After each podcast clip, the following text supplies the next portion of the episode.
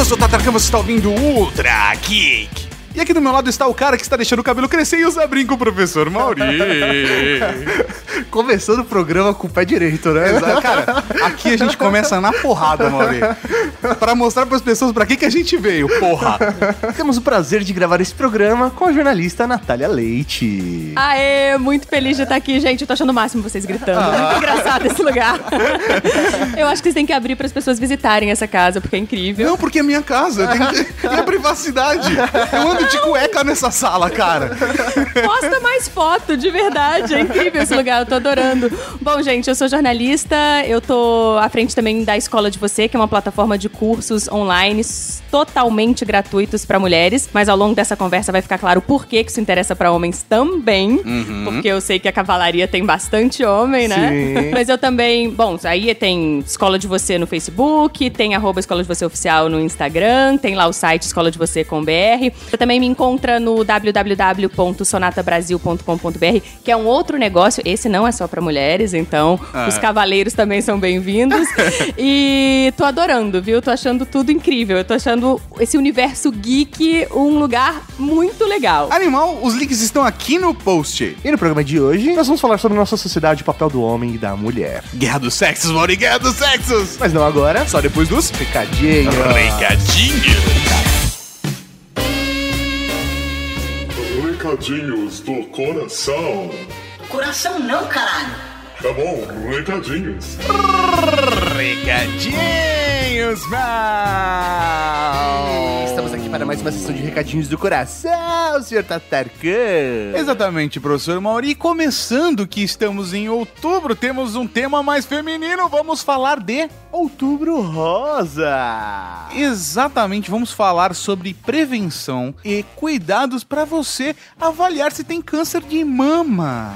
Obviamente, nós estamos utilizando da oportunidade do Outubro Rosa para falar sobre o assunto, mas é um assunto que, meu, não é só para você cuidar em outubro, você tem que cuidar o ano inteiro. O ano inteiro. É realmente prevenção, você tem que fazer o autoexame, você tem que ir no médico com frequência. Então vamos utilizar esse momento para conscientizar você todas as Amazonas da Cavalaria Geek. E, e digo mais, e digo mais. Se você conhece, tem amizade, tem alguém, com certeza tem na sua família uma mulher acima de 35 anos. Se tem caso de câncer de mama na família ou algum tipo de fator de risco, vale a pena ela fazer a partir dos 35 anos exame e acompanhamento médico pelo menos uma vez por ano para ter certeza que tá tudo ok. Véi, é fácil, é simples. Não vamos miguelar, velho. É, pô, cara, ir no médico uma vez por ano, pelo amor de Deus. Eu sei que não é. Mamografia não é o exame mais confortável da vida, entendeu? Mas, entretanto, todavia, vale. Você pode se livrar de uma dor muito pior lá pra frente. Então fica aí o recado para vocês, garotas da Cavalaria Geek. Mas não é só garotas, professor Amorim. Não? Não, porque homem também pode ter câncer de mama. Sim. Então, vale pros rapazes também, porque a, a gente não, não se consegue. Você já fez o autoexame, Maurinho? Cara, já, sabia? Eu também já. Você falou com uma coisa. Não, é assim, né? Porque eu nunca parei pra pensar nisso. Eu falei, caralho, já fiz. É, então. é, é importante a gente também, por, por mais que o câncer de mama seja muito mais comum nas mulheres, a gente também tem que se preocupar. Então, já que a gente tá falando de câncer de mama, é para todo mundo. Afinal de contas, professor Mori, a doença não, faz, não vê desigualdade, Mori. Ela atinge todo mundo da mesma é, forma. Isso é homem, é mulher, não, é não rico, importa. é pobre, não importa a raça, etnia, nada, nada, nada. Essa é a maior prova de que somos todos iguais. Fora isso, também temos um recadinho rápido do nosso querido amigo Luciano Pires, que está fazendo o Quicante do Café Brasil 10 anos em livro. É isso aí, se você é fã de podcast, fã do Café Brasil, clique aqui no link do post e colabore com esse livro onde você pode ter acesso a todas as pautas de 10 anos de Café Brasil. Exatamente. Último recadinho para a Cavalaria Geek: nós não teremos leituras de e-mails nesse programa. Por que, Maurinho? Porque ficamos uma semana doente. Você ficou uma semana doente, eu ainda estou doente. Uma semana não é o suficiente. É, velho, foda. Uma gripe me derrubou fortemente. E eu descobri o poder do cálculo renal. cara, pedra no rim dói pra cara. Eu tô com dor agora. Eu tô com dor. Não parece porque eu estou né, falando toda alegre e tal, mas é porque eu posso ficar alegre mesmo com dor, né? Não é porque eu tô com dor que eu tenho que ficar triste. Então, por conta disso, a gente vai dar uma segurada e vai tentar se preservar um pouquinho mais pra gente tá bem na semana semana que vem. É isso aí, então curta o programa e fica até o final, porque sempre tem aquele extra bonitinho. E mandem energias positivas pra eu eliminar essa pedrinha logo.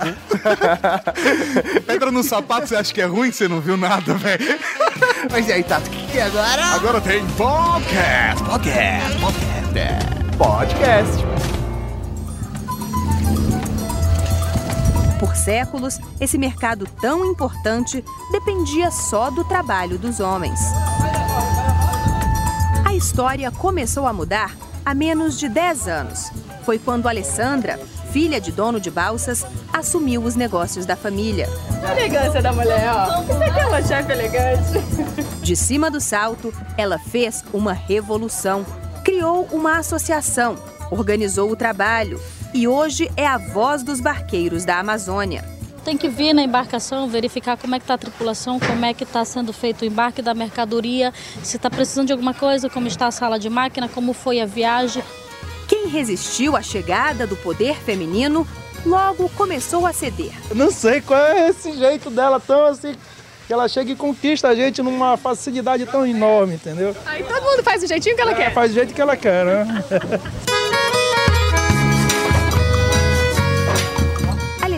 Administra a frota, viaja na tripulação e enche a boca para dizer que hoje há mulheres em todas as funções nos portos de Manaus.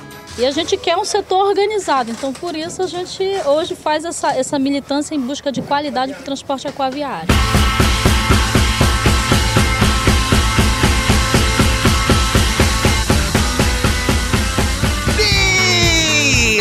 Beleza! Estamos aqui para conversar sobre guerra dos sexos, homens, mulheres. Mas a verdade é que as pessoas, a gente acaba dividindo, a gente fica estereotipando os outros com características físicas, características emocionais, até horóscopo. Ah, o Mauri é tão câncer. Ah, meu Deus. Mas vamos discutir um pouquinho de como isso afeta a nossa vida e que postura a gente pode ter para melhorar. Eu acho que é justamente isso. A ideia do programa é a gente fazer uma análise da nossa postura, de como a sociedade funciona e como a gente pode melhorar pra, meu, toda a convivência e todo mundo evoluir e crescer junto, né? Esse é o ponto. Essa história de eles e elas, ou nós e eles, todo mundo perde, né? O grande, acho que ah, o grande barato dessa nossa conversa é principalmente responder, tá, e eu que tô aqui pra ouvir de tecnologia, o que, que eu tenho a ver com essa discussão? Tem muito. Tem muito Sim. a ver com essa discussão. É quebrar caixinhas, né? Vamos parar de limitar uns aos outros a cor de rosa e azul e, e entender o que que nos conecta muito mais do que o que nos separa. Show de bola. Eu acho que é exatamente essa pegada, sabe? E, e- e engraçado é que eu vejo ainda as pessoas presas em discussões que depende da direção que você dá para aquela conversa, você não sai do lugar. Não adianta a gente ficar discutindo as coisas sempre dentro do mesmo círculo, sobre o mesmo prisma, que a gente vai ficar preso nas mesmas coisas. Então, vamos dar um, um ponto de vista um pouco mais otimista e vamos tentar entender o que acontece. A, Na- Natália, a gente te chamou aqui porque a gente tava conversando sobre aquela sua série de reportagens de. é, como é que era o Mulheres nome? no Comando. Mulheres no Comando. Que foi muito bacana porque você mostrou a perspectiva de é, profissões que são extremamente masculinas ou reconhecidas como profissões masculinas e onde tem, na verdade, mulheres fazendo aquela função. É, é uma vaga, é um profissional numa vaga, mas as pessoas se chocam pelo fato de ser uma mulher ali e não um homem. É, exatamente. É porque a gente já foi programado, né? Assim, acho que no, no aplicativo que vem de fábrica na cabeça da gente, já tá programado que tem coisa que é de homem, tem coisa que é de mulher. E é muito legal a gente abrir o olhar pra perceber como tem prejuízo nessa percepção. Todo mundo perde com isso. Sabe que você colocou essa reportagem? Eu me lembro da- das mulheres que eu conversei que são caminhoneiras e tem um ganho, assim, uma economia absurda nas caminhoneiras, nas ca- caminhoneiras. Porque olha só, como a mulher tende a ser cuidadosa, né, ter mais atenção ali a- a- aos detalhes, as revisões são feitas dentro do prazo, o, o cuidado com o caminhão acaba tendo um impacto é, é, no, no desempenho da empresa. Isso não quer dizer que todas as vagas de caminhoneiro agora tenham que virar de caminhoneira. Não, não é isso. Não é esse o ponto. O ponto, gente, é o equilíbrio. É como a visão complementar amplia. A gente tem. A gente podia ficar falando que número de pesquisa, mas isso seria muito mais chato do que o que vocês fazem. Então vamos. mas só pra, só pra falar um númerozinho. É assim, ó, quando tem mulher na direção da empresa, seja ela qual for, a empresa vai melhor economicamente. Aham. Isso não é porque quando tem uma mulher, a visão feminina dá mais resultado econômico. Não, é que dá É uma pra- questão de diversidade. Exato, obrigada. Quando todo mundo pensa dentro do mesmo modelinho, é muito mais difícil de ter inovação. Vocês que trabalham com Sim, inovação. com certeza. Vocês sabem disso, né? Então, no caso dessa reportagem também, as mulheres que são piloto de teste. Adorei Você essa gostou? reportagem. Eu adorei essa reportagem, de verdade. Principalmente pela maneira como você escalonou. Porque você mostra o caso de duas mulheres que el- elas são pilotos ou pilotas. Eu, eu eu esqueci exatamente. que tem uma confusão nessa parte de artigo aí, é meio Tem, delicado. tem. Mas é que ela- elas, elas testam carros com suas características, motores, etc. Mas você mostra essa, esse lado da profissão delas fazendo essa função. Depois, você mostra que quem monta os motores que essas mulheres testam são outras mulheres. Quem supervisiona esse trabalho são outras mulheres. E quem dirige essas outras supervisoras são, é uma mulher. E quem é a CEO dessa montadora de veículos também é uma mulher. É- é, eu até entendo a função de você fazer essa matéria, de mostrar não o fato de, olha, as mulheres vão dominar o mercado de trabalho, mas sim, as mulheres têm capacidade. Você, cabecinha pequena, presta atenção. A gente tá de igual pra igual aqui, cara. A gente tá jogando na real. Essa função que você imaginava que era só de um homem, uma mulher também tá fazendo. E tá tendo um resultado tão bom, talvez melhor do que se você tivesse aí. E, e de mostrar que todo mundo tem capacidade, que todo mundo ganha com isso. Que não é uma questão de, ah, o homem na posição é melhor ou a mulher na posição é melhor. É interessante a gente fazer assim um- uma pausa pra pensar que tem características que são humanas, não são de gênero, né? Ah. Inteligência, bondade, generosidade, honestidade, isso tudo não é feminino nem masculino, isso é humano. Então, quando assim a gente obviamente trabalha com a temática de empoderamento feminino, porque a gente tem um, um passivo pra corrigir, né? Tem um problema histórico pra gente chegar numa posição de igualdade, tem muito trabalho pra gente fazer. E claro, quanto mais homens perceberem que isso é vantagem, inclusive ou talvez até principalmente pros homens, Aham. mais rápido a gente vai chegar lá. Mas é, é, não se trata de é, mulheres acima para o infinito e além e deixa os homens lá atrás. Não é isso. É vamos, queimar juntos. sutiã e a gente não precisa de vocês, homens! Pelo contrário, a gente precisa muito. Mas eu acho que exatamente esse lado de que um pode ajudar o outro. E a gente tem um histórico onde a sociedade, a nossa cultura, a gente abafou as mulheres durante séculos. A, a- a mulher é, obviamente, eu vou fazer uma referência religiosa. Se você é um cara religioso, não, não me leve a mal. Mas pelo fato de a gente estar no Brasil, é, fica mais fácil de enxergar isso. Mas existem algumas religiões ligadas ao cristianismo que enxergam a mulher como a portadora do pecado original. É um peso descarregar. Você já nasceu portadora do pecado original. O que, que você fez? Porra nenhuma, tem uma buceta. Caralho! Qual é o problema disso, sabe? É muito difícil de lidar num mundo onde você nasce já com problema, com pecado. Você vai pro inferno. Não, e vamos complicar mais ainda, porque co- com todo. fazendo todo o parêntese necessário de uma discussão é, que envolve é, fé das, de- das pessoas, mas vamos olhar, assim, com um olhar técnico. Em, em muitas religiões, a gente tá na América Latina, né? A gente tem um número gigantesco de católicos, eu também fui criada católica. Você tem a, a visão. Vocês já ouviram falar numa expressão chamada marianismo? É a leitura de que a condição da mulher é moldada pela importância que Maria tem nas religiões daquelas áreas, né? Sim. Então, o, o que que representa? é, como é que. O que que é o modelo de ser mulher? Maria? O que que vem ne- nesse pacote? É a absoluta capacidade de tudo aceitar, de tudo compreender, de tudo. É, é a santidade que para o humano, vamos combinar que não, não é muito fácil. É né? uma resignação, né? É, é- é de uma entrega. Lapietá. Lapietá é, é- é a figura que representa Maria. Então dá pra você fazer um comparativo e en- entender onde isso vai dar. Então veja o contexto pra mulher. Ela já. Primeiro ela tem um problema porque ela nasceu com aquele negócio ali, né? Então já, já tava difícil ali de saída. E depois, em muitas culturas, ela tem uma referência pra alcançar que é inalcançável. Então isso já gera uma frustração e um problema gigante de saída, né? Mas eu tô louca pra chegar na parte de por que, que isso interessa pros homens.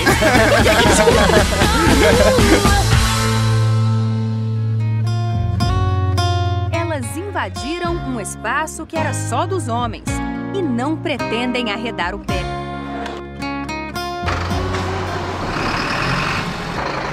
Dirigem caminhões que levam até 6 toneladas. Já teve situações de o pessoal ficar em dúvida se vai deixar eu levar ou não a carga. Eu cheguei até a mostrar a habilitação. Falei assim, olha, além de ser caminhoneira, eu sou carreteira tal, né? Pode desconfiar, né? Manobram máquinas de 7 metros de comprimento. Você vê todo mundo pequenininho lá embaixo, você naquele carro grande, é outra coisa. Primeira caminhoneira chegou aqui há 10 anos. De lá para cá, as mulheres conquistam cada vez mais espaço nesse mercado. Hoje, 60% das vagas de motorista nessa empresa são ocupadas por mulheres. E a explicação está na característica feminina, na paciência, no cuidado, no jeitinho que só a gente tem. Então, eu faço a pergunta, Natália, como os homens ganham com isso ou, ou que os homens perdem, né, de ter uma postura dessa? Legal e super obrigada pela oportunidade, porque falar pra um grupo principalmente masculino, pra mim é, é novidade e eu tô achando isso super bacana. O interessante é a gente perceber isso, né, porque é aquela técnica clássica do vendedor. Qualquer vendedor vai ter mais sucesso na venda se ele responder pro cliente que problema que eu tô te resolvendo, né? O que, que, que que eu ganho com isso? E a questão é que quando a gente perpetua esse, esse- essa percepção da mulher que é redutiva, a mulher apenas como um ser que precisa ser absolutamente doce, submisso e, e- porque tá dentro do quadradinho de ser mulher latino-americana, né? Você tem que ver se tá tudo bem na sala, se alguém precisa de algum café, se tá todo mundo em paz, resolver tudo, enquanto o homem é o forte, o que vai e realiza e resolve todos os problemas. Olha como essa equação é, claro que é ruim pra todo mundo, porque tolhe o potencial de todo mundo, mas coloca uma conta no, no ombro do homem que não é legal, porque o homem se torna responsável não só pela vida dele, em todos os sentidos, econômica, enfim, mas também pela dela, né? Sim, é até aquela postura, né, de é, você pedir para o pai a mão da filha, né, em, em casamento, o pai está te entregando a filha, né, é meio, é pesado Veja que essa isso. É. mulher não tem responsabilidade nenhuma. O pai dela entregou pro marido dela, ela não tem nada com isso. ela tá ali pra viver o que os desenhos animados prometeram pra ela de foram felizes pra sempre. Depois dali ela não o tem que príncipe fazer mais nada. encantado é, é a solução pra todos os problemas dela. Gente, mas- Se ela encontrar o príncipe encantado, ela vai ser feliz pra sempre. É, é aí que tá o ponto. O problema não é o príncipe encantado. Não. O problema é o que ela espera do príncipe encantado. O problema é que o príncipe encantado se deu mal pra caramba. Esse cara se fudeu. Nossa, lindamente. Então, assim, eu acho que é esse, esse é um pouco o olhar, assim, todo mundo ganha quando os indivíduos estão realizados. E, e uma mulher, ela, ela vai estar realizada se ela viver honrando, digamos assim, todos os talentos que a natureza deu pra ela. Ela pode sim ser graciosa e ser também forte e decidida e ter uma postura empreendedora, é, ou pode ser uma executiva, ou pode ser uma supermãe, mas isso não impede, não a limita na casinha cor-de-rosa do que é ser mulher. Isso é ruim demais. Assim, é, é muito ruim pra todo mundo. É, eu acho que o fato da, da, da mulher, sei lá, por exemplo, ser uma dona de casa ou ficar em casa cuidando dos filhos, não existe nenhum problema disso desde que essa tenha sido a escolha dela. Obrigada. É, ela, ela optou por isso. Ela poderia ser uma executiva, ela poderia ser uma mecânica, mas não, ela escolheu ser uma mãe e cuidar de casa. Não vejo problema nenhum nisso. O problema é a sociedade impor isso como a resposta pra ela, né? Como, como solução como mulher. E mais do que isso, eu sinto que existe uma necessidade de chegar até essas mulheres e falar: ei, você consegue, cara. É, olha pra dentro, o que você quer da vida? Eu não sei o quanto as pessoas perguntam pra elas mesmas do que eu quero pra minha vida. Não, não importa a questão de sexo, mas é que no- na situação, olhando por esse prisma, é, a questão desse paradigma da mulher que não acredita em si, é, é- é porque existe uma pressão é, é, cultural, social, que ainda está presente. Apesar de a gente estar tentando limar isso, ainda está presente. É super, você tem toda a razão. E é aí que entra a escola de você, que é essa plataforma, e eu falo muito tranquilo porque é gratuito, então não tô fazendo um merchan comercial, Sim. assim. É só Mas entrar se lá. e- tivesse, se tivesse. tá de Bom, então já que pode fazer sonatabrasil.com.br, que pode homem, então melhor ainda. Mas bom, feito o merchan. Ela é das nossas, É, feito o merchan, a escola de você nasceu justamente para ajudar mulheres latino-americanas e a gente foi reconhecido internacionalmente duas vezes esse ano como uma referência pedagógica é, de inovação. Ela, ela nasceu justamente para de uma forma tranquila, fácil, doce, chamar a atenção da mulher, mas de quem tiver inscrito e homens são bem-vindos, para fazer esse mergulho em você, Entenda quem você é, quais são os seus potenciais, quais são os seus talentos, o que te faz feliz, pra depois você fazer escolhas. Porque a gente escolhe antes de saber o que a gente quer. É. Não, eu quero é casar com um cara rico. Ponto. Já fiz a minha escolha. Mas antes de saber o que que vai me resolver, porque de repente eu posso estar aí cheia da grana e tá tomando antidepressivo e não tá bem. Aham. Então, assim, é saber quem você é pra depois fazer escolhas coerentes. E aí, professor, eu quero entrar no- na provocação que você colocou. Tudo bem ela ser dona de casa, tudo super bem. Eu acho que tudo super bem. Agora, é super importante também a gente ter clareza e objetividade em relação a alguns aspectos. Por exemplo, autonomia econômica. Desculpa, a gente não pode dourar a pílula. Você precisa ser autônomo pra ser dono da sua vida. É. Se você for dependente economicamente de alguém, esse alguém vai fazer o que ele quiser com você e você vai ter que engolir. Aceitar. Mesmo que, se- que isso te dê um câncer de estômago. Porque É, você depende daquilo ali pra comer ou pra alimentar seus filhos. Você tem que estar numa relação muito, muito, muito amadurecida e com um vínculo muito forte. E, e- e os dois precisam estar na mesma direção, a ponto de um dos dois, qual, quaisquer que seja, de falar. Ok, eu vou abdicar da minha fonte de renda pra a gente conseguir tal objetivo conjunto. Lindo. Aí é lindo. Mas pra chegar nisso, tem que ser um relacionamento que tá muito bem amarrado. Não é casei, acabou meu trabalho, sabe? É, eu, eu, inclusive, tive uma discussão recentemente com uma pessoa muito querida, onde tava rolando uma discussão de que uma mulher tinha o marido dela e esse marido queria se dedicar a um sonho. Ele queria fazer uma nova faculdade, mas ele ia largar tudo aqui e ia pra outro estado só estudar. Só que nesse período ele não ia ter fonte de renda, ele não ia ter onde morar, ele não ia ter nada. Então ia a única fonte de renda dessa família, mesmo que separada, para esse homem, ia ser a mulher. E essa pessoa estava, estava incomodada, porque não, não pela uma característica sexual, mas é porque aquela pessoa, aquela mulher era muito querida.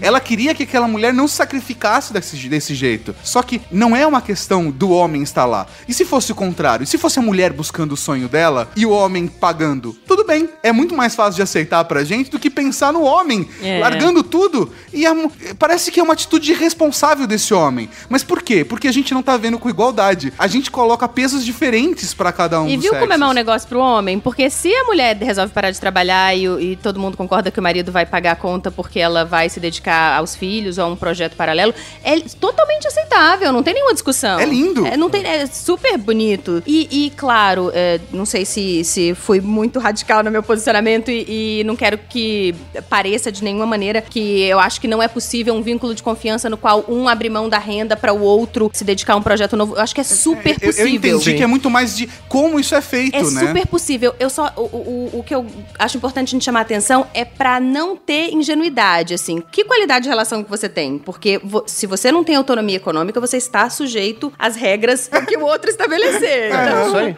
é, na verdade, é. Você fica à mercê, né, do outro, a não ser que você tenha uma relação de parceria Você e cumplicidade que, que fique claro pros dois que essa busca desse sonho ou a, a dedicação aos filhos, não importa qual dos dois vai tomar conta ou qual dos dois vai correr atrás desse sonho, é benefício para os dois. E é um investimento dos dois. Sacrifício de um lado de uma coisa, sacrifício do outro lado de outra coisa. Mas que os dois vão ter o benefício lá na frente. É, porque olha que, que peso horroroso. Eu sou homem, já tô pagando a conta toda, minha mulher também trabalha, mas se ela resolver que não quer trabalhar porque ela quer investir no potencial artístico dela e ela não sabe desenhar uma figurinha de pauzinho Ela com bolinha, é, você ainda tem que achar que é bacana, porque afinal de contas você é o macho dominante predador. A conta não fecha, não é bom pra ninguém, sim, né? sim. No final das contas, o, o homem ele tem a responsabilidade, olhando pela construção do, do homem, o príncipe encantado como a solução dos problemas das mulheres, ele paga um preço caro porque ele é a solução das mulheres.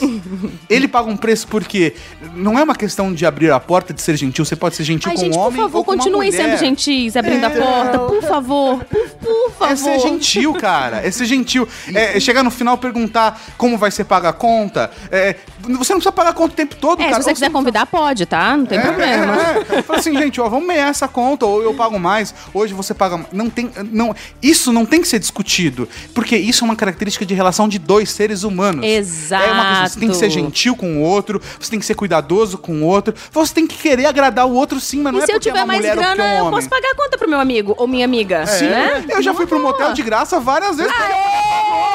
Porque qual, é? Ela não pode pagar pra meter também? Só eu tenho que pagar? É porque, é porque eu já ouvi discursos de mulheres falando assim, mas como assim eu vou pagar um motel? Eu já estou dando. Eu falei, eu também, tô dando meu pau e ninguém reclama. É, então, vou- voltando ao o ponto lá atrás, sem duplo sentido.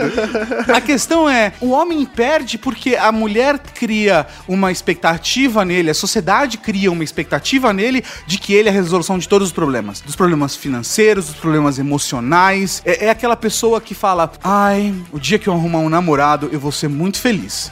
Aí ela arruma um namorado e fala assim, hum, é só o dia que eu ficar noiva mesmo, é que eu vou ficar feliz. Aí a pessoa fica noiva. Você fala, mas o dia que eu casar vai ser o dia mais feliz da minha vida. Aí ela casa. Aí ela fala, mas o dia que eu tiver um filho. Aí, mas o dia que meu filho for pra faculdade. Ah, mas o dia que meu filho estiver viajando pra Disney. E a vida mas acabou. o dia que eu morri e eu não fiquei feliz nunca. Porque eu criei expectativa sobre o que os outros podiam fazer pra mim e não o que eu podia fazer pra mim. Não é uma coisa de uma mulher ou de um homem. Essa situação pode ser revertida pro- pra ambos os sexos. É o que você vai fazer da sua vida, como você vai analisar ela e o que você pode fazer pra ser melhor. Nossa, você tocou num ponto tão importante. E assim, as- os pesquisadores desse campo de psicologia têm se de- debruçado, se dedicado muito a isso, a entender isso. E, e tem um problema na equação da felicidade que a gente aprendeu. A gente aprendeu que se eu tiver sucesso, eu serei feliz. Claro que sucesso. É relativo. É, é, sucesso pra você é seu cabelo crescer e você colocar um brinco. No caso é. Tô arrasando, Tá então. arrasando, mano. Bate aqui, bate aqui, high five. Não, enfim, é, sucesso pra o outro é um outro. Mas a gente aprendeu o quê? Primeiro eu tenho sucesso, depois eu vou ser feliz, como o Tato bem colocou. Só que não funciona assim. Primeiro você tem que ser feliz e estar bem para ter sucesso. E é isso que, assim, repetidas pesquisas de- ne- do campo de psicologia têm mostrado. As pessoas que alcançam sucesso são pessoas que conseguem fazer um arranjo emocional dentro de si mesma e conseguem, se conhecendo, obviamente, viver bem. E aí, naturalmente, as escolhas dela vão levando ao sucesso, seja lá o que for sucesso no caso desse Lógico, indivíduo, Mas é né? que qualquer, atingir qualquer objetivo exige sacrifício. Uhum. Qualquer um. Desde que seja, por exemplo, ir até a esquina comprar um pão. Ah, ok, eu preciso muito comprar um pão. O meu objetivo é comprar um pão. Mas você precisa se sacrificar, levantar do sofá, a cerveja vai esquentar enquanto isso. Você vai ter que colocar um tênis, pegar a carteira, gastar dois reais e voltar. E nesse, nesse período ainda correr o risco de ser assaltado, de ser estuprado, de ser sequestrado. E a vida é a mesma coisa. Se você coloca um objetivo do. Meu objetivo é ter o melhor podcast do Brasil. Por exemplo. Agora, qual é o meu vamos ajudar, hein? Escoletes, atenção, curtindo Rede Geek. Por favor. mas aí a pessoa vai falar: não, mas eu vou ter que ter o sacrifício de abdicar de um salário fixo, eu vou ter que ter o sacrifício de ter que morar com o Mauri, entendeu? Eu vou ter que ter uma porrada de sacrifício de ouvir de pessoas muito queridas que eu tô errado, que eu vou me frustrar, que eu vou dar com a cara na parede. E eu vou correr riscos. Eu vou correr risco de gastar todo o meu dinheiro e de chegar lá e não chegar em lugar nenhum, de passar fome, de não construir minha família, de não realizar meus sonhos, de não viajar, de não, de não ser ninguém. Da mesma forma que eu coloco medos. você é homem, você não pode chorar, tá? É, isso. Da mesma forma que as pessoas colocam medo você vai ser sequestrado, assaltado, etc. Quando você vai mudar de emprego, as pessoas vão te colocar medos em cima disso. Qualquer pessoa atrás de um objetivo vai ser vítima de tanto processos internos de medo quanto externos. A questão é como você vai lidar com isso. Por isso que eu acho que a pessoa que é feliz lidar melhor, porque ela tá tão movida por aquela felicidade, por a paixão de fazer aquilo, porque faz sentido ela fazer aquilo. Você tem uma força a mais de falar: "Ah, mas você pode ser sequestrado". Eu sei, mas eu quero muito aquele pão. Vai ser uma delícia aquele pãozinho. Aquele pão tá quente agora, eu vou comer com manteiga, porra! E é isso que vai te mover pra chegar lá. É isso aí.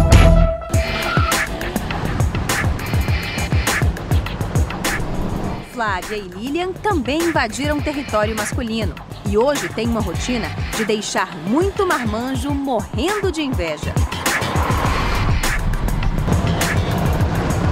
amo velocidade, eu acho o máximo quando eu tô escalada para rodar um carro de alta velocidade.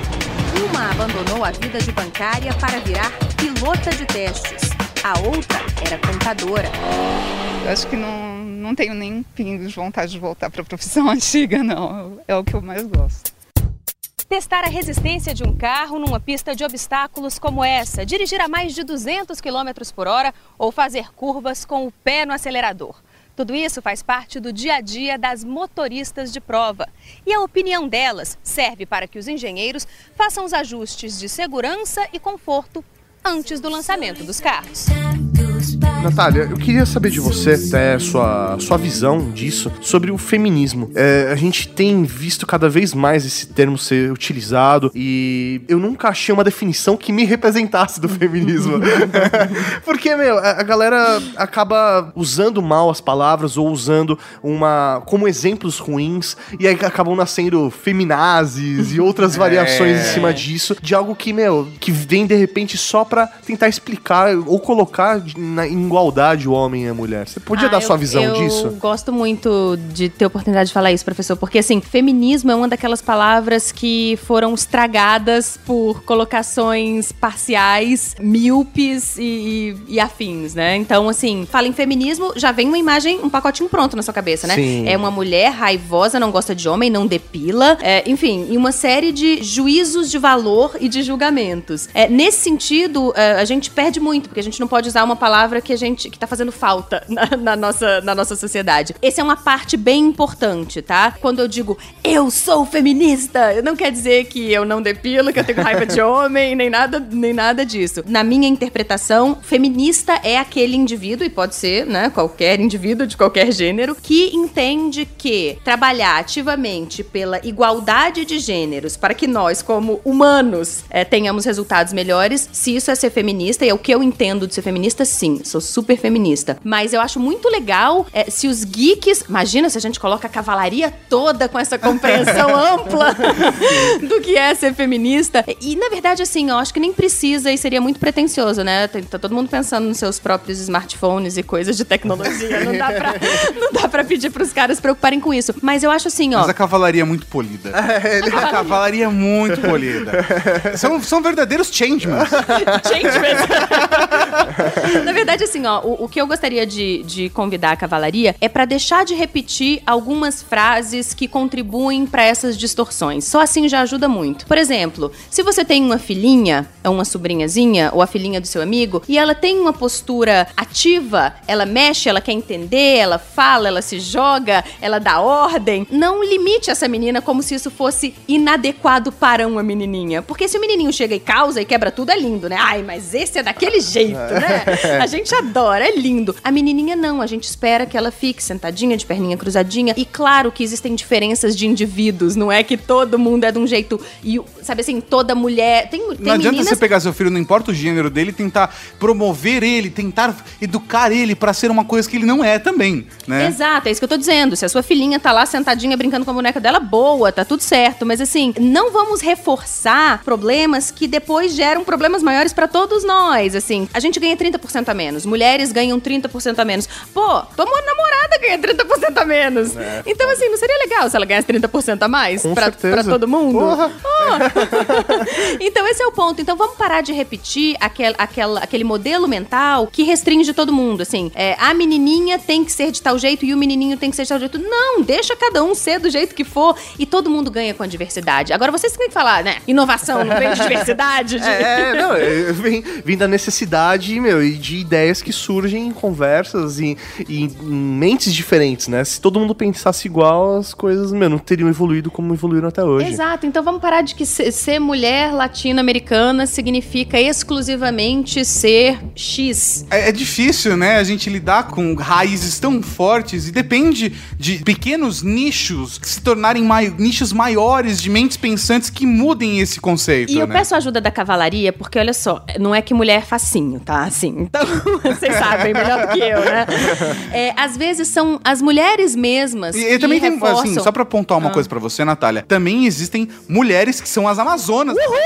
E, e as Amazonas da Cavalaria. Amazonas! E elas estão aqui exatamente por isso, porque elas são, todas que nós conhecemos têm essa postura, são mulheres fortes, inteligentes, que não têm medo de falar que gostam de tecnologia, que é um ambiente que é mais associado aos homens, ou, ou que gosta de, de discutir sobre as coisas, de aprender sobre as coisas, e é por isso que eu admiro tanto as Amazonas da Cavalaria. Então também existe assim, um terço das mulheres aqui que também estão representadas na Cavalaria. Sim. Bem feliz. Desculpa, eu, eu interrompi você, mas eu só queria apontar É, isso. não, assim, o, o, o sinalzinho de alerta pras, pras Amazonas e pros cavaleiros, pra todos nós sempre, é assim, vamos parar de repetir aquelas pequenas frases que vão construindo as caixinhas. Porque você fala, de que que vocês estão falando de estereótipo social, cultural? Isso não é construído de ontem pra hoje. Vem lá da sua avó, do seu pai, e você hoje, sem perceber, se você estiver no piloto automático, você vai transferindo isso pro seu filho, pra sua filha, pro seu sobrinho. Então, assim, essa coisa de, ah, das mínimas coisas. Ah, mulher não sabe dirigir. Claro, tem uma diferença cerebral? Tem, mas é imutável? Não. Se mulher ficar jogando videogame um horror e, e aprendendo a, se mexer lá naqueles ambientes 3D, vai melhorar o, o desempenho dela com o mapa, entendeu? Se você ficar falando que ela não é capaz, Ela nem tenta. ela nem tenta. Ou se ela tenta, ela fala, ah, eu não sou boa mesmo, eu não sou boa mesmo, e não chega lá. Ou entra num outro extremo, onde é, uma garota num jogo online ela tem que entrar com um nome que seja masculino pra que ela não seja sofra preconceito por ser mulher. Olha aí. Sabe? Mas eu acho que é exatamente essa questão, sabe? De a gente julgar e a gente tá tão habituado a isso que pra fugir disso fica difícil. E aí, não é que a gente faz isso com uma postura opressora, mas às vezes a gente oprime mesmo sem querer. Ah, e aí é sim. que é a questão. A Vamos gente tem falar que... sobre isso. A gente tem que elevar todo mundo, não é oprimir. A gente tem que falar sempre as coisas positivas que tem no outro e não ficar podando falar que você não é capaz de algo. Cara, você é capaz de qualquer coisa. Aquele, que nem aquele. A, a procura de- da felicidade do Will Smith, né? Sim. Em busca da felicidade. Esqueci o nome daquele Procura. filme. Mas é isso, cara. Você não deixa ninguém falar que você não é capaz de algo. Se você é isso que você quer fazer, velho, vai lá e faz. E se você não falaria pro seu filho que, você, que ele não é capaz, não fala pra sua filha que ela não é capaz. Vai que ela é uma mente brilhante, né, professor? Com Vai virar uma certeza. cientista incrível. Não, com certeza. Eu acho que existe pouca oportunidade pra às vezes a mulher se colocar, né? E isso faz com que, meu, pensa o quanto tempo de história a gente na nossa humanidade e quantas mentes brilhantes a gente perdeu porque não foi dada a oportunidade pra ela se desenvolver, né? Quantas Exato. pesquisas acadêmicas não foram assinadas por homens, mas foram feitas por mulheres? É, A é. gente sabe de história dessa, cara. Não, não, não, não precisa ir longe. Então, é, a gente até tava discutindo aqui, por conta desse, desse ambiente, que a gente faz muito biográfico de algumas personalidades, né? A gente já fez de Einstein, a gente já fez do Tesla. Tesla, a gente já fez do Stephen Hawking. Agora, a gente tava discutindo. é, A gente acabou de fazer Desafio! É, a gente acabou de fazer do Santos Dumont, mas a gente tá pensando que mulher pode ser a primeira que a gente pode representar. Porque não é só um lado de ter um geek foda que é homem, sabe? Ok, a gente tenta não ver no gênero, mas e pra quem enxerga no gênero? A gente não vai representar agora com uma mulher? Pô, a sociedade eleva esses nomes que a gente já elevou, mas quem é a primeira mulher? Inclusive, fica a dica, deixa um comentário aqui no post com sugestões. Será Mary Curie? É. Aquela, qual é o nome daquela mulher que cruzou O Atlântico, o Atlântico de avião. É, Amelia, Amelia Earhart. É alguma coisa hard. É isso. ou, ou quantas outras, sabe? É, a gente precisa pensar nisso. Então, é, é importante a gente tentar enxergar que mesmo que, naturalmente, é, é óbvio, é fácil pra gente falar de Einstein, falar de Stephen Hawking, e, e é uma coisa tão habitual a gente pensar em Tesla, mas a gente também tem que pensar que a sociedade oprimiu as mulheres e, e- deu mais valor para os homens. Tanto que tá todo mundo seguindo esse piloto automático, como você falou, Natália. Então a gente tem que se conscientizar e tentar sair do piloto automático. E é isso que a gente tenta fazer aqui no conteúdo da rede. É, traz pro seu dia a dia, né? O que que dá, professor? Vamos ajudar a cavalaria. O que que dá pra trazer pro dia a dia dos Cara, cavaleiros, é- assim, pequenas coisas que possam contribuir? Sabe, sabe uma coisa que, meu, é, é, é fato que sempre acontece? As pessoas pensam, putz, é mulher. só, só de pensar nisso, né? Você fala, putz, é mulher, é. Já, você já tá colocando um ato de preconceito em cima daquilo. Não é porque ela é uma Você mulher fala com homem. pesar. É isso aí. é. Ah, é gordo. ah, é mulher. Ah, é negro. Tá na mesma escala. É a maneira... E a gente não percebe isso, né? É, e aí você acaba colocando um peso que às vezes pra você naquele momento não parece ser algo tão pesado, mas alguém à sua volta tá ouvindo e É. absorve aquela Você informação. não faz com maldade, né? É. Você não, não faz. Mas assim, me, me, me dói muito, assim. É, é físico em mim a dor quando eu vejo uma mulher falando pra outra mulher, ou pra quem quer que seja, que. Ah, que mulher gosta de uma fofoquinha. Não! não! Mulher, ok, fala mais do que homem. Assim, existe, né? Referência pra gente afirmar que mulheres têm mais necessidade de falar mais palavras. Mas essas palavras têm que ser de fofoca? Quem disse É, isso? Em que isso aí. momento isso ficou. Não pode ser de inteligência, de Assim, valor, ou de serviço? Uma discussão política. Uma discussão política. Eu acho que, assim, tem al- alguns fatores que a gente pode fazer muita coisa com, com pouco, né? Com pouco, em pouco esforço, digamos assim. Parar de repetir essas frases que constroem estereótipos, né? Isso é coisa de, de mulherzinha, ou isso é coisa de whatever, de... Ou até fazer você re- relacionar a mulher à fragilidade. Tipo, ah, você tá chorando que nem uma menininha. Ou características femininas, algo negativo. Como eu falei na brincadeira do começo, falar: olha, o Mauri tá deixando o cabelo crescer e tá usando brinquinho. E tem gente que faz isso. Só que quando você ouve de fora e coloca esse filtro do opa, como isso impacta as pessoas, como isso impacta uma criança, você É começa isso. a enxergar como isso vai pra frente, pras próximas gerações. Você não ensina é, criança ou ninguém, você não ensina pelo que você diz, você ensina pelo que você vive. As pessoas aprendem pelo exemplo, né? Assim, eu cheguei aqui, olhei a casa de vocês e falei, cara, por que que lá no, na toca das escoletes não tem um papel de parede incrível?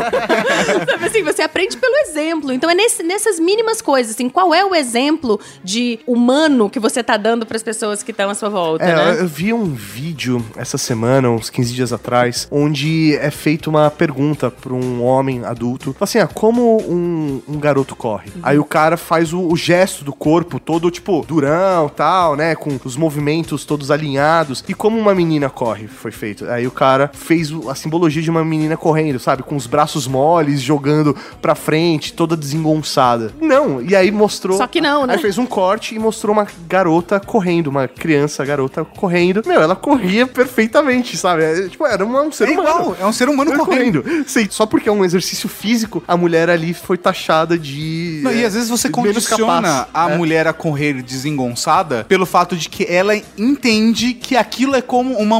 a- daquela forma que uma mulher deve correr. E você começa a condicionar ela a ter uma Ou vai ser masculino demais ela correr da forma É. correta, né? Ali. É, tem alguns problemas fundamentais, assim, a necessidade da mulher latino-americana, a dificuldade da mulher latino-americana de se autorreferenciar. Quem sou eu? Bom, eu sou a filha do meu pai, a mulher do meu marido, a mãe do meu filho. É, se referenciar no masculino. Então, para as nossas amazonas e amigas e mulheres dos geeks, isso é, a gente pode chamar a atenção da mulher quando ela não se referenciar por ela mesma, mas se referenciar por um outro indivíduo, independentemente do gênero. Isso é, é um, é um problema maior do que pode parecer, né? A gente precisa ter identidade. Identidade é o começo de absolutamente todo o resto de bacana que vai vir depois. Falando pra esse universo geek, convido vocês a conhecer uma personagem, uma figurinha animada que chama-se Goldie Blocks. Depois a gente coloca ali, aqui embaixo.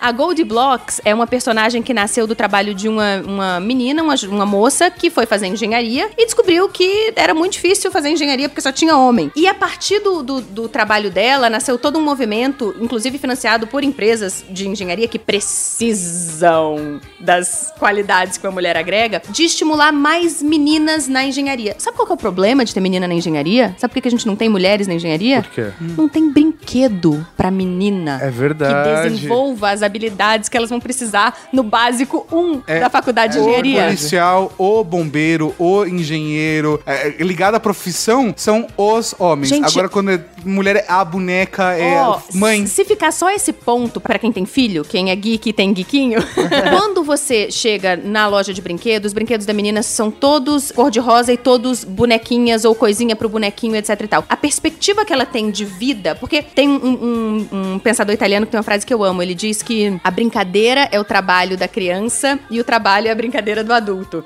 Então, quando a criança chega ali naquele lugar dos brinquedos, pra menina, o universo é desse tamaninho. Ela tem boneca, coisinha pra dar comida pra boneca, trocar a roupinha da boneca, etc e tal. O menino, ele pode ser isso. Bombeiro, policial, super-herói, carpinteiro, Astronauta. astronauta. Cara, Cowboy do espaço. Olha os Smurfs, né? Quanto, É. qu- Lá ali tem cientista, tem sábio, tem carpinteiro e Smurfette. Tem uma. E qual é a profissão do Smurfette? Alguém me É, conta, cuidado, por favor. é. É, ser bonita, ser é, bonita. Né? Numa boa. Então, assim, o que, o que que acontece? Qual que é o movimento que essa menina que, que criou a Goldie Blocks fez? Ela começou a fazer brinquedos que desenvolvem, por exemplo, é, visão espacial nas meninas. Maneiro. É, é incrível. E aí, é- é- não é, não deixa de ser feminino. É, é feminino e pode ser qualquer cor. Também, desculpa, mulher não gosta só de rosa, tá? By the way. By the way. Então, isso é um movimento que eu acho lindíssimo. É estimular inteligência, porque você pode ter um monte de engenheira incrível que nasceu brincando com os brinquedinhos dessa moça, que não existiriam se essa mulher não tivesse decidido ir contra toda a lógica, porque todos os fabricantes de dinheiro Lógico. disseram: isso não vende. Isso não vai vender pra menina. Ela fez, sabe como? Crowdfunding. Caralho. Sensacional. É geek, não é? É, honra, velho. A internet tá aí, E velho. pra fechar, só tenho uma pergunta que eu vou deixar no ar. Vou deixar no ar. Então, o quanto, de fato, as mulheres são do jeito que as mulheres são e os homens são do jeito que são, porque eles biologicamente são assim, ou o quanto porque a gente educa de forma diferente? Esse é seu Jurandir. Ele é mestre de obras. Até já perdeu as contas de quantas construções tocou em 30 anos de profissão. Os furos tá tudo certo aqui. Mas em todo esse tempo, seu Jura, como é conhecido aqui, nunca teve um chefe tão difícil de agradar. É, os, os mais antigos, estranha, né? Agora a, a rapaziada nova não, não estranha não. Essa é uma obra grande. 14 prédios de apartamentos estão sendo erguidos. São mais de 200 homens no serviço, todos sob o comando de uma mulher. E a responsável por dar as ordens por aqui é uma mulher bem jovem. O homem, ele pega mais leve, a mulher pega mais pesado. Ela é mais dura do que os homens? Mais dura do que, o- do que o engenheiro. Ela é bem simples. É danada. Ela é Ana Luísa, engenheira civil, 26 anos, 1,50m de altura. Eu acho que você ser firme, você falar que é assim que você quer, que é assim que tem que ser, isso define. Tá, não vamos esquecer antes de concretar, Não, tá certo. Não, tá de certo. já colocar os pontos de grout. Rosto de menina, sorriso doce. Nada em mim ajuda, nem a minha altura, nem a minha aparência, nem o meu sexo, nada ajuda. Então eu tenho que saber ter postura, eu tenho que saber ser firme, senão a gente não consegue ser respeitado. Esse negócio né, de autodesenvolvimento, né, autoconhecimento, ele é extremamente importante e assim, eu levei 30 anos pra, pra descobrir isso. Puta que não foi. né? Não, cara. Como, como que eu queria ser preparado mais pra isso? É, não, e ninguém me ensinou. Eu, eu É. descobri isso sozinho. E, cara, depois que eu descobri que quanto mais eu me conheço, mais feliz eu sou, mais eu sou feliz sem depender de nada ou de ninguém, só por eu ser completo como ser humano, meu, todas as minhas relações passaram a ser melhor. Meu, minha relação com o meu sócio, com meus amigos, com a minha Me colocou em namorada. grupos separados, é isso. Sócio é, É. uma coisa, amiga é outra. Sim. Você é muito filho da puta. Porque são duas pessoas diferentes. Ah, tá. O, o Tato é uma pessoa É, isso e aí. o Tato é outra pessoa. É, isso aí. Eu, eu posso chegar pro meu amigo e falar, puta, meu sócio é foda, velho. Isso é saúde da É, isso relação. aí, é. Eu não posso chegar pro meu sócio e falar, puta, tem um amigo mal da hora. Mas deve falar. Deve falar.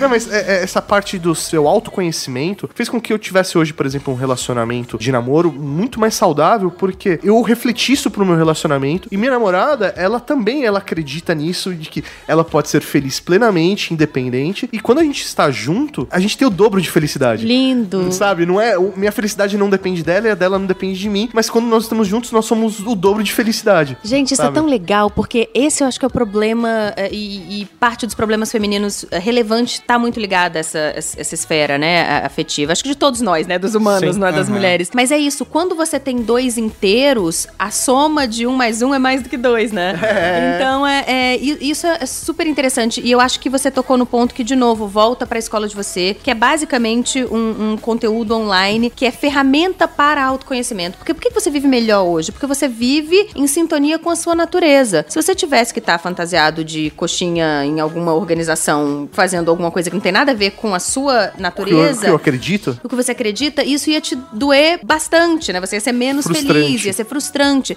Então, eu acredito que para o empoderamento feminino, para que a Rede Geek seja uma holding internacional, seja pro que for, a gente precisa estimular que as pessoas se conheçam e entendam quais são os seus, seus pontos fortes, quais são as suas limitações, não para se apaixonar pelas suas limitações nem pelos seus pontos fortes, mas para ter essa postura de aprendiz. Isso não é, não é a gente que tá dizendo aqui, é pesquisa que mostra que o cérebro se adapta. Você pode ensinar o seu cérebro a fazer coisas que você jamais imaginava. Tipo, de repente eu posso jogar videogame. É uma coisa assim, uau, pode ser. Se você passar uma semana aqui na Casa Geek, Eu vou Natália, aprender. Eu aposto que você vai estar ligeira.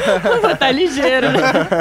Mas assim, você falou dois pontos que eu acho que são, são bem interessantes pra gente encerrar nossa conversa. Um, a importância de você saber quem você é para que o seu trabalho e a sua existência tenha sentido. E você também trouxe a importância, nessa relação louca aí de sócio, amigo, sei lá, a importância de você reconhecer é, o, o- valor do outro, né? Sim. Aham. E esse é um outro aspecto, gente, que tem pesquisa científica comprovando. A gente pode encher essa parte de baixo aqui de referências de pesquisas em Harvard. Você precisa me passar os Stanford. links. Eu passo, eu passo. Mas eu gosto de dizer porque é, é- é um campo de pesquisa da, da psicologia, não é um campo que as pessoas têm. Não sai na- no Jornal Nacional ou, sei lá, no Jornal da Record. Oh, hoje descobriu-se que não é um campo que é assim, Aham. tão. divulgado. Chama tanta atenção, né? Exatamente. Mas o ponto é, tem pesquisa que comprova isso também. Sabe aquela lógica que a gente falou antes de felicidade tem que vir antes do sucesso, senão o sucesso não chega? Existe uma equação pra você lidar com outros seres humanos, de dois pra um. Você precisa dois reconhecimentos de coisas positivas positivas pra cada um que você precisa apontar um- uma necessidade de, me- de melhora. Tá. Então é aquela coisa mesmo. Achei demais sua mecha, acho que tá incrível sua barba, achei estranha sua camiseta. Se é que é importante eu dizer que eu achei estranha sua camiseta. Lógico. né? É, Você, você, você tá simplificando pra dar um exemplo. Tô simplificando Master pra ser Star Trek. Aham, exatamente. pra dar uma metáforazinha. Mas a, a lógica é, isso na sua relação com a sua mulher tem a ver com empoderamento, também tem a ver com, com gênero. Antes de ir lá reclamar que tal coisa não tá bacana, quais são duas coisas legais que de repente você pode trazer pra mesa? E isso não é só uma visão cor-de-rosa de mundo, isso é pesquisa científica, isso é pesquisa sobre relação interpessoal. Como eu, me relaciono com as pessoas define a vida que eu vou ter, né? Então, essa proporção, dois ponto alguma coisa, mas são dois, dois inputs positivos pra cada necessidade que você tenha de fazer um input negativo. Isso faz com que o- a pessoa ela cresça com isso ou ela aceite melhor uma crítica porque ela tá recebendo é, algo positivo também, é isso? É, na verdade, eu tô falando isso, e, e o escopo dessa pesquisa é sempre na busca do indivíduo viver bem, do indivíduo Tá. ter o sucesso. Não é pra facilitar aquela facada que você precisa dar no amigo ou no sócio. Não tem a ver com o outro, tem a ver com você. A sua relação com o mundo e com você mesmo e com seus potenciais e, e você vai ficar mais próximo do seu objetivo na medida que o seu olhar tiver mais aberto pro positivo. Tá. Entende? Você vai falar, você é bom nisso, você é bom naquilo, você precisa melhorar naquilo. Dá mais poder pra Mas, ela. é, é, mas o que eu tô falando, que eu acho que foi a, a- a preocupação do professor, é assim: você tá falando então em relação ao outro. Também, mas não só isso. Tá, isso vai melhorar a sua relação com seu sócio, porque seu sócio vai gostar de ser elogiado duas vezes antes de ser catracado uma vez. Sim. Ok. Mas não é só isso. O que a gente tá falando aqui é de autoconhecimento e busca de viver bem, busca de bem-estar, tá? Pra não ficar com a cara muito tralalá, busca da felicidade. Mas assim, é busca para viver bem. Se eu treino o meu olhar pra perceber coisas positivas, a minha vida melhora. Porque tem um monte de problema na Lógico. política, na economia, etc, caixinha de fósforo, tá. Mas tem um Brasil lindo, tem vocês aqui batalhando pra que os geeks tenham um repertório, pra que a vida deles vá melhor, tenham lá correndo atrás pra que as mulheres resolvam a competição umas com as outras, pra que a gente viva melhor. E tem um monte de gente fazendo coisa linda. Tem um monte de livro aí de poesia da Cora Coralina, vai lá ler, sabe? Não fica só Aham. lendo lixo que, que tem pra ser consumido. Então eu tô falando de você treinar o seu olhar para o belo. Positivo. Sim, é, isso é muito legal porque, pelo menos a minha visão de mundo, é tudo é física, é energia. Sim. A partir do momento que você tem um olhar positivo sobre as coisas, você atrai coisas positivas e aí as coisas começam a fluir e tudo se desenvolve. Se você só vê coisas ruins, é, você só vai pro buraco, você só vai atrair coisas ruins, né? É, onde você foca, expande, né? É, isso aí. Você fica jogando aquele jogo, você vai ficar bom naquele jogo, não no outro jogo, né? É, justamente. Exatamente então, isso. eu acho isso muito bacana, porque aí você. É uma forma de você trabalhar em você mesmo, a forma de enxergar o mundo e analisar não só as pessoas, mas o que tá acontecendo à sua volta, né? Às vezes é um vizinho, ou um trabalho, um serviço que você tá avaliando. Tem alguns po- pontos positivos e negativos. No- e não é pelo empoderamento feminino, não é pela rede geek, não é pelos golfinhos, não é por, é por você. É assim, é, é só por você que você precisa fazer isso. Se isso envolver, obviamente, um movimento que vai ajudar a salvar golfinhos, ótimo, lindo. Mas a gente tá falando de uma perspectiva, assim, muito individual que contribui pro coletivo. Sei, né? E aquilo, antes de você conseguir salvar o mundo, se você fizer isso dentro de você, vai ser muito mais fácil, Nossa. né? Salva você que já É, Você já tá salve- fazendo a sua parte. Salve a sua própria alma, porque é uma a menos pros outros salvarem. tá todo mundo esperando que os outros salvem eles.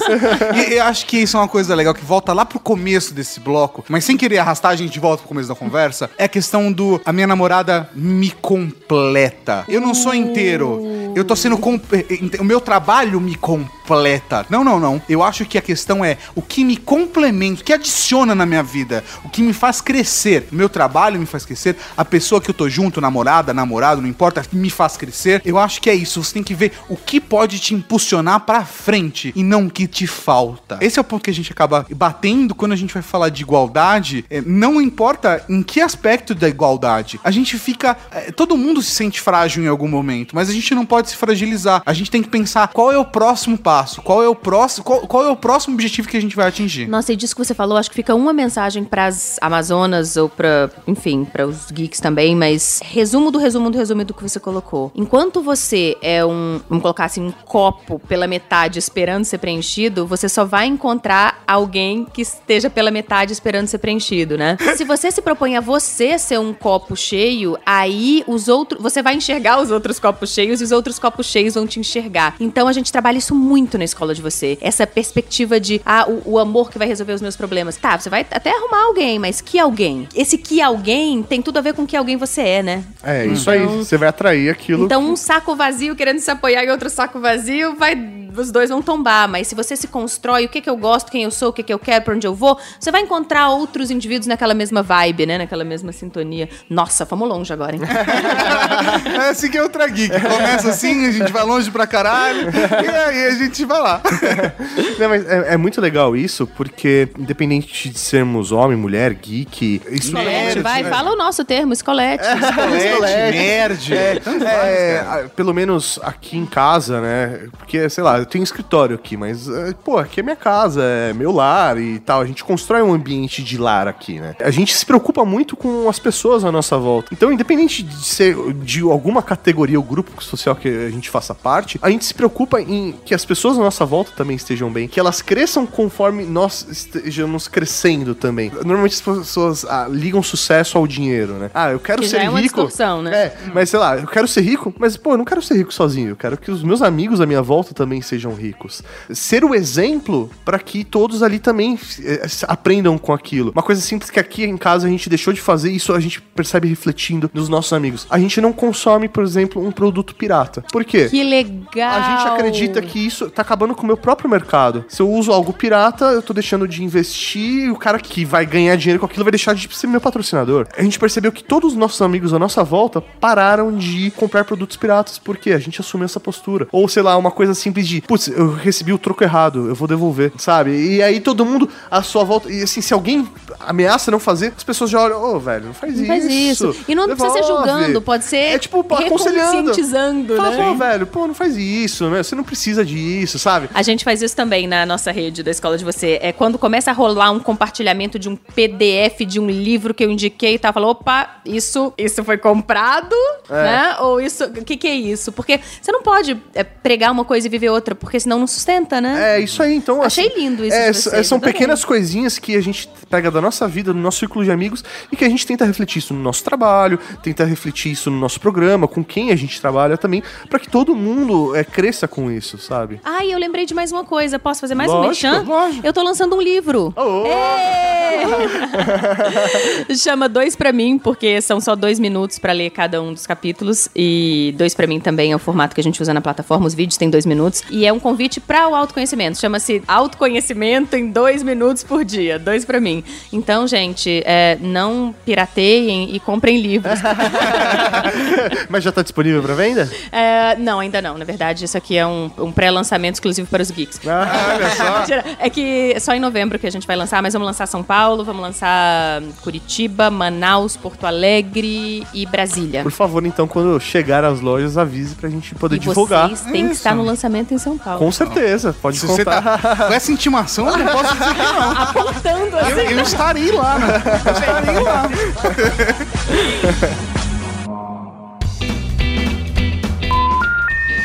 É, e um, um outro ponto que, que você trouxe, eu esqueci. Mas eu vou lembrar.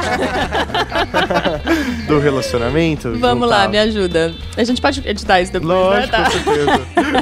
Você falou Mas do... a gente pode usar isso no extra. Também pode. Vai, vai virar o extra. E é que segundo ponto eu esqueci. Eu tava- não, mas eu, eu realmente estava tentando fazer anotação mental.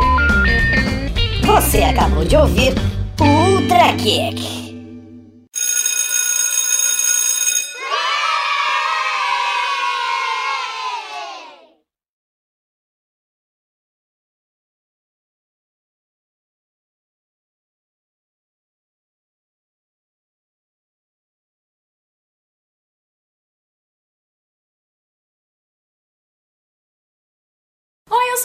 E hoje eu tô aqui pra dar cinco passos pra você sair desse armário feminista. Eu digo que é um armário feminista porque, por exemplo, se você tem um amigo gay, mas que não saiu do armário, não se considera gay, ele não é menos gay por causa disso, né? Ou então, alguém que acredita nos fundamentos cristãos, mas não se considera cristão.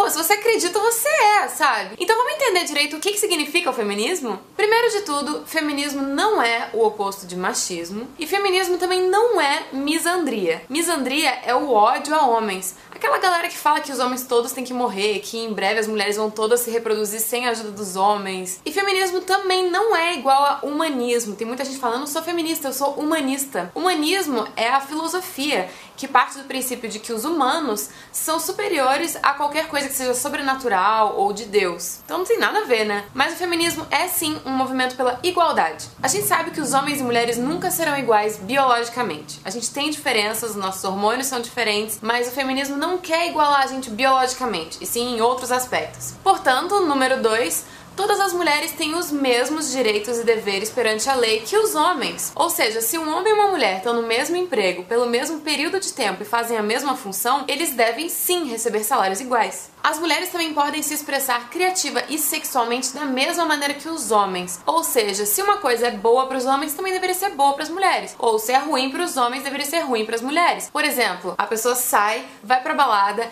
e fica com não sei quantas pessoas lá. Isso é bom ou ruim? Ainda existe uma valorização de que o homem que faz isso, ele é o bacana. Só que as mulheres não, as mulheres são consideradas mulheres fáceis, vagabundas. Então assim, se é ruim para um, é ruim pro outro também, né? Vamos ser coerentes. Terceiro ponto, se você concorda com isso, você é feminista, a mulher é dona do próprio corpo. Essa galera que fala que é feminista, mas que proíbe as mulheres de se depilarem, de se maquiarem, de namorarem, de darem de quatro, essa galera não tá indo a favor do feminismo, elas são desse movimento da misandria que eu falei. Porque se a mulher mulher é dona do próprio corpo, ela pode fazer o que ela bem entender. Se ela quer se depilar, se ela quer gastar uma fortuna no salão, se ela quer pintar a unha todo dia, se ela quer passar maquiagem, não interessa, ela pode fazer o que ela quiser. Número 4, abuso sexual nunca deve ser relativizado. A culpa é sempre do agressor e a vítima não é culpada por isso. Não existe esse papo de, ah, ela tava bêbada, ah, ela tava de roupa curta, ah, ela tava andando às altas horas da madrugada num bairro perigoso. Não, a culpa é do agressor. Entenda que quando eu falo agressor, não é necessariamente só um homem e a vítima só uma mulher. Às vezes existe abuso sexual entre duas mulheres, entre dois homens, ou a mulher abusa sexualmente do homem. Isso independe. A culpa é sempre do agressor e não da vítima. A vítima não deve ser culpada por como ela estava se comportando, como ela estava se vestindo. Se alguém chega para você e fala, fulano foi estuprado, você tem que perguntar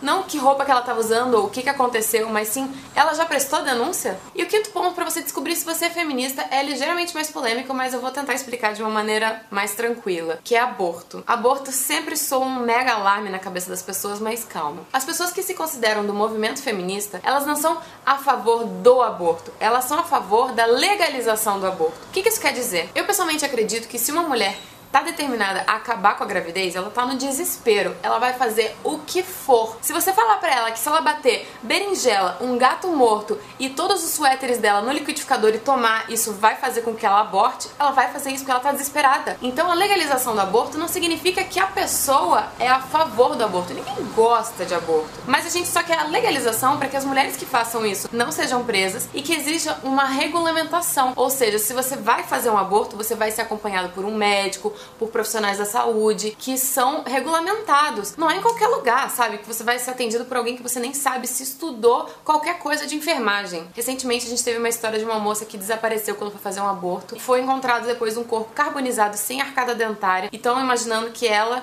é esse corpo. O que a polícia suspeita é de que ela morreu por complicações do aborto e a clínica tentou se livrar do corpo. Se a gente tivesse o aborto legalizado, isso não seria um perigo, entendeu? Primeiro porque as complicações diminuiriam muito, porque ia ser regulamentado, ia ter vigilância sanitária em cima, ia ser tudo nas melhores condições possíveis, como se fosse um hospital. Existe também o mito de que se o aborto for legalizado, as mulheres vão começar a fazer tanto que vai virar um método contraceptivo. Mas isso não é verdade, porque as estatísticas mostram que nos países onde o aborto é sim legalizado, ele cai os números, porque a gente tem mais acesso à informação. O governo fala mais sobre isso e explica melhor a situação. Onde o aborto é legalizado, que é alguns estados dos Estados Unidos, alguns países da Europa, o médico que vai fazer o procedimento na mulher, ele tem que explicar todas as coisas que o Estado determina. Que ela deve ter a opção de botar o filho dela para adoção, se ela não quiser criar. Ela deve ter um acompanhamento psicológico para ver se ela realmente não quer tentar levar essa gravidez adiante. Será que não é um problema só financeiro que pode ser conversado com o pai da criança? Vários tipos de questões são conversados com a mulher. Ela também tira as próprias dúvidas dos procedimentos de saúde. Existem alguns riscos para a saúde, como qualquer procedimento cirúrgico, mas aborto não aumenta o risco de câncer de mama, nem diminui as chances de ter filhos. Não existem estudos conclusivos conclusivos em relação a isso. Se é uma questão de isso é um crime contra Deus, isso é um crime contra a vida, isso não é da alçada do movimento feminista. Isso é uma coisa individual de cada um também, mas se você acredita na legalização do aborto, você está protegendo o direito que as mulheres têm sobre o próprio corpo. Mas você, sendo feminista, você não é obrigada a ser a favor do aborto, e sim a favor da legalização do aborto, para que menos mulheres morram e a gente tenha condições mais saudáveis para que se faça esses procedimentos abortivos no Brasil. Se você se identificou com esses cinco passos para sair do armário feminista, mulheres, sejam bem-vindas ao movimento feminista. Vocês podem se depilar, podem se maquiar, podem dar de quatro, podem namorar, podem trabalhar, podem ter filhos, podem desistir da carreira para cuidar dos filhos. Vocês que escolhem, vocês decidem, porque o feminismo é isso. A mulher tem a opção de escolher sobre a vida dela. Não é seguir umas doutrinas dogmáticas como a gente imagina quando a gente está de fora. E homens, o machismo também afeta vocês. Toda vez que vocês querem fazer alguma coisa e alguém fala, ah, isso é coisa de viado, ou então, homem que é homem não faz isso. Ou então, quando a gente escuta casos de abuso sexual em relação aos homens, os homens quase nunca prestam queixa. Eles são vítimas de abuso sexual, mas eles não vão à delegacia porque eles têm medo que isso rompa com a masculinidade deles. Ser feminista não vai fazer você ser menos masculino ou você ser menos homem. O problema do machismo que existe na sociedade é justamente colocar assim: se você não paga conta, você é um viadinho. Se você fica em casa enquanto sua mulher trabalha para você cuidar dos filhos, você é um viadinho, você é um submisso. Isso é terrível, faz com que os homens se sintam presos numa jaula de um pensamento totalmente quadrado. Então, se você é feminista, seus testículos não vão cair, não precisa se preocupar e você vai conseguir levar a vida de uma maneira mais leve. E é claro, com o tempo a gente vai ter uma diminuição desse pensamento machista, porque quanto mais as pessoas pensam de uma maneira mais igualitária, menos gente machista a gente vai ter no mundo, né? Porque essas pessoas vão ter filhos, e daí os filhos vão ter filhos, etc.